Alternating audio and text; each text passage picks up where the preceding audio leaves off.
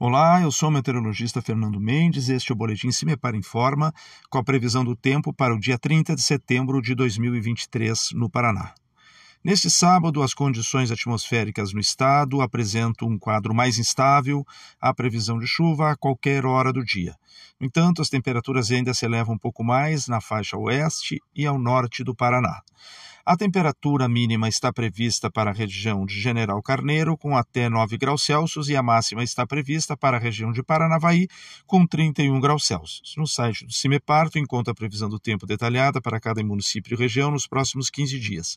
www.cimepar.br CIMEPAR Tecnologia e Informações Ambientais.